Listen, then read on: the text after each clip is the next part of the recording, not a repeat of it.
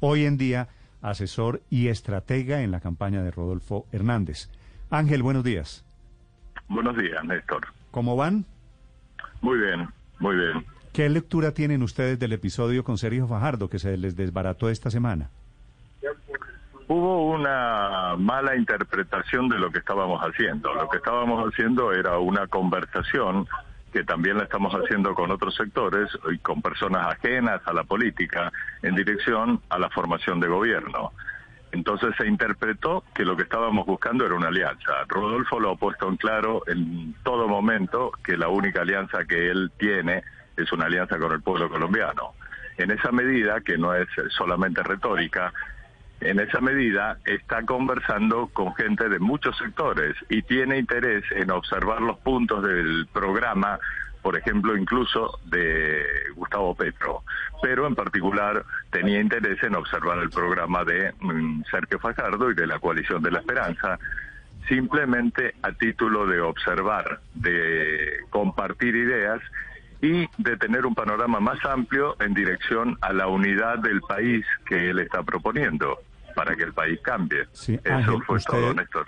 Usted estuvo acompañando a Rodolfo Hernández en la reunión del jueves o viernes de la semana pasada, ¿verdad? Sí, verdad. Sí. ¿Y esa reunión entonces para qué fue? Para conversar, para conversar y seguimos avanzando en la conversación porque ellos querían tomar una decisión también de conocer nuestros puntos de vista para saber dónde estábamos parados y si ellos podían pensar a partir de las coincidencias que veían con su idea del país con las de Rodolfo, si podían pensar en manifestar su voto por Rodolfo. Esa era la idea. Pero era, era una conversación pensando, ¿ellos van a adherir en la campaña de Rodolfo o nosotros vamos a coger parte del programa de Sergio Fajardo?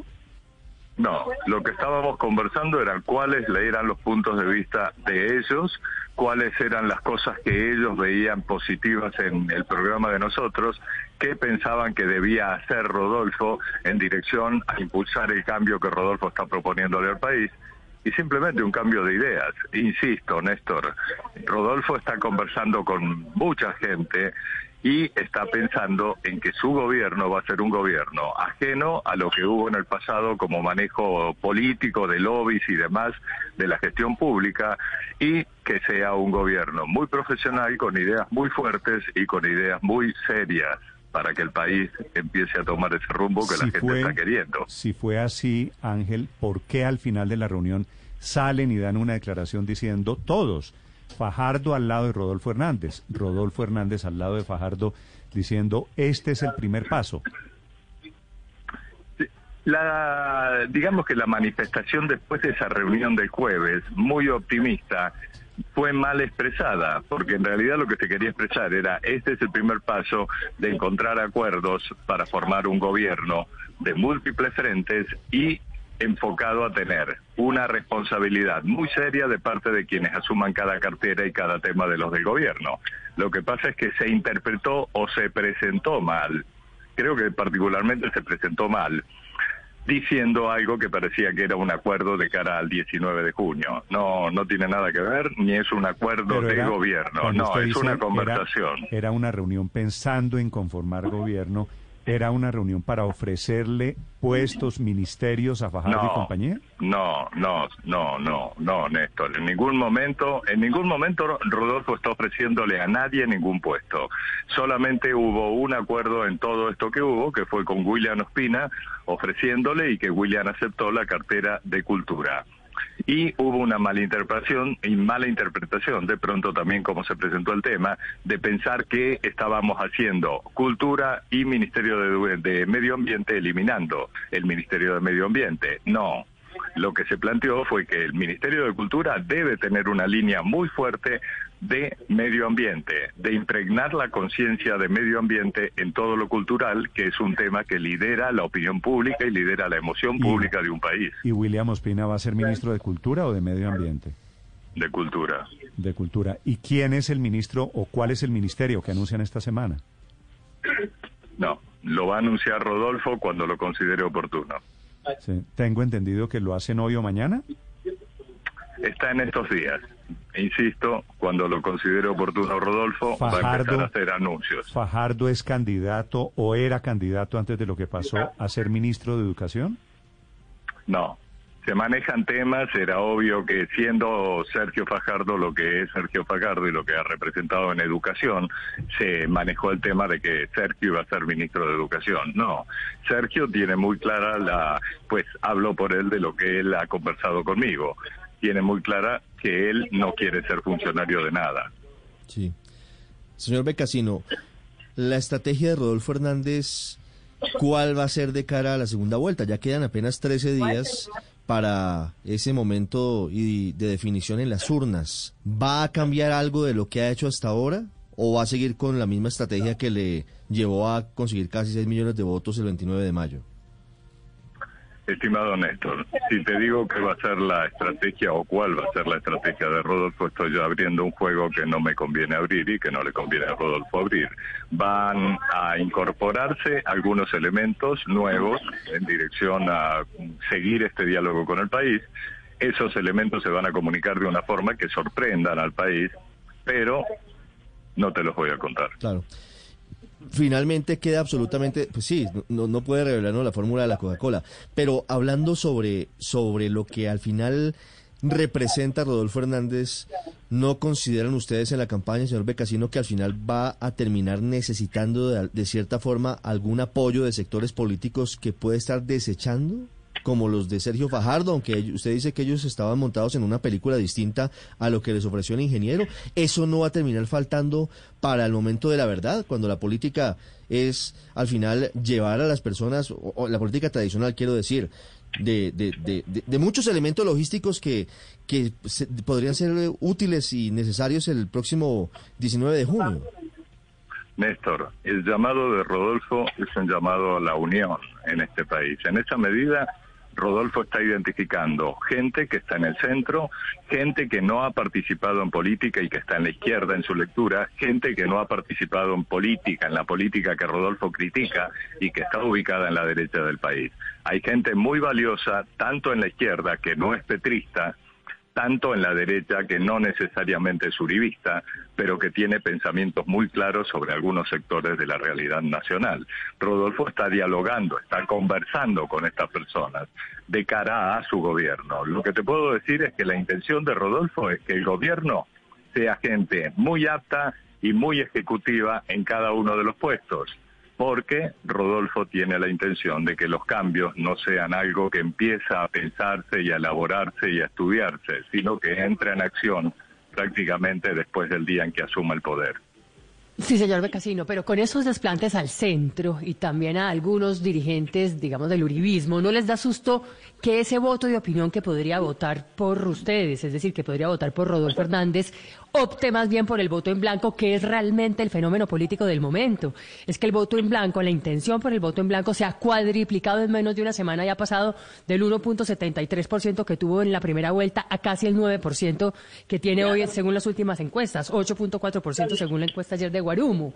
Eh, ¿No le da susto ustedes que esos portazos precisamente hacia el centro y hacia la derecha terminen rezándole puntos y terminen perdiendo frente a Gustavo Petro porque muchos de esos votos migren hacia el voto en blanco? Ese voto en blanco es una manifestación de un, digamos, de un malestar que produjeron algunas declaraciones. Hay una cosa que es muy clara de parte de las personas que en este momento están pensando en votar en blanco, hay un error muy grande que, bueno, puede ser emocional la causa de ese error, pero el error consiste en que votar en blanco significa votar por Gustavo Petro. Eso es así de claro. Y si les preocupa tanto la posibilidad de que Gustavo Petro sea gobierno, deberían contemplar digamos, más calmadamente lo que en el fondo significa la posibilidad de cambio que está planteando Rodolfo Hernández y reconsiderar eso del voto en blanco. Creemos que la mayoría de la gente que está observando lo que viene pasando en la campaña y tomando decisiones es gente que está preocupada por la realidad del país. Y en esa medida, estas personas van a reconsiderar esa idea de este momento de desplazarse hacia el voto en blanco. ¿Usted y van a volver a pensar. ¿Usted cree, Ángel, que el país percibe hoy a Rodolfo Hernández como un candidato de izquierda? No, no, para nada. Lo consideran como un candidato de centro, un candidato, digamos, que ha sorprendido porque no tiene una posición clara ni de centro ni de derecha. Él tiene una posición clara de cambio para el país y tiene una posición clara de atacar los problemas en la raíz de los problemas. Esa es la posición de Rodolfo. Y creo que la gente que lo observa con calma está comprendiendo que Rodolfo tiene componentes sí, de izquierda en cuanto a la sensibilidad social y en cuanto a la decisión de intervenir para bajar la pobreza tan grave que está sufriendo el país en este momento. Pero también sus decisiones de mano firme y de una serie de decisiones que son necesarias en este país y que tradicionalmente se veían como decisiones de derecha o como un candidato de derecha, pero no es un candidato de derecha ni es un candidato de izquierda. Ángel, usted... es una ¿Usted me cortaste, pero iba a decir una opción clara de centro, de un nuevo centro, pero es centro. Ángel, le quería preguntar por su, su papel en la campaña. Usted es publicista, se ha convertido en estratega en mucho más que un asesor de imagen para esta campaña. ¿Por qué la decisión de que Rodolfo Hernández no vaya, no participe en debates? Bueno, primero, Néstor, eh, qué sé yo, yo tengo una carrera larga con una buena parte como publicista. Hace 50 años que empecé a trabajar en publicidad, pero luego derivé hacia la consultoría política y hacia la consultoría política en el plano de la comunicación política, tanto de gestión de gobierno como electoral. Ese es mi campo.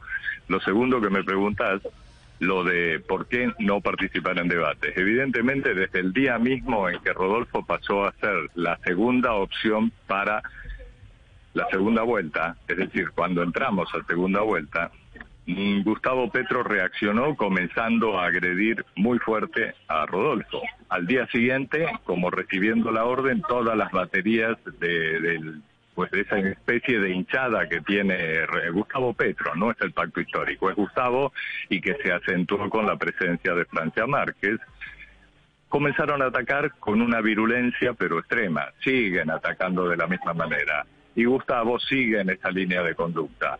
En esa medida, la decisión nuestra es no prestarnos para ir a un debate o a los debates que fueran donde Gustavo se iba a empeñar en destruir al candidato que tenía enfrente en vez de estarle hablando al país. Nosotros queremos hablarle al país, no queremos destruirlo a Gustavo Petro para nada. Él tiene un montón de valores, etcétera, etcétera. No compartimos su visión de país.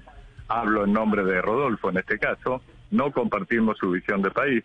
Y lo que no queremos es mostrarle al país que lo nuestro es una especie de carnicería o pelea de esquina tratando de ver quién se apodera del botín que es la presidencia. Para nada. Señor Becasino, ¿quién ronda hoy o a quién le hace caso Rodolfo Hernández? Y, le pregunto porque eso en un político es importante y quizás el oír va de la mano del control y muchas veces, como usted sabe, el señor Hernández pues se sale eh, de control.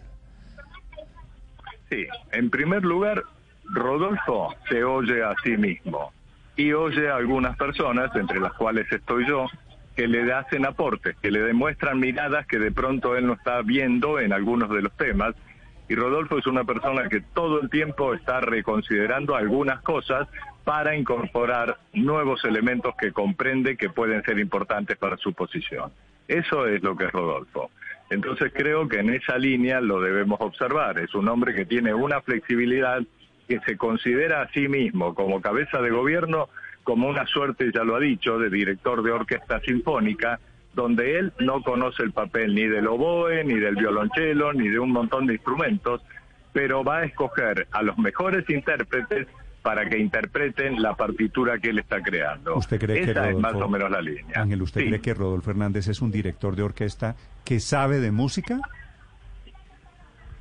Rodolfo es un director de orquesta que sabe qué se debe hacer para incidir en la modificación que necesita el país en algunos cuantos de los temas fundamentales. Eso es Rodolfo. Entonces Rodolfo tiene un conocimiento intuitivo, tiene una sabiduría que ha acumulado en su vida que no es exactamente de teoría, como de repente es la de Gustavo, pero que esa sabiduría le permite quiere lograr y en esa medida le permite evaluar y tomar conclusiones sobre cuáles son los mejores intérpretes para su idea de la partitura. Señor Becasino, ¿el ingeniero Hernández sigue en firme con la decisión de decretar la conmoción interior? la está observando, pero considera que es necesario tener un instrumento fuerte para tomar las medidas que necesita el país para reencauzarse o para tomar un curso de cambio que es la gran urgencia del país. La gran urgencia del país no está en las letras, la gran urgencia del país está en la realidad de veintipico millones de colombianos que están pasando hambre y que no tienen un horizonte claro de qué les va a solucionar ese hambre. ¿Ves? Ese es el punto central de observación. Sí. Eh, Ángel, una pregunta final. Mientras tenemos esta conversación, Rodolfo Hernández está poniendo en eh, su cuenta de Twitter, lo esperan en este momento en un congreso de Fede Cacao en Bucaramanga, pero antes de Sí. entrar al congreso pone 10 tweets sobre mujeres. Como Sí. usted sabe mejor que yo, eh, lo que él ha dicho sobre mujeres ha sido algunas veces eh, sacado de contexto y otras veces medio o embarrada o embarradón. ¿Estamos de acuerdo? Estamos de acuerdo.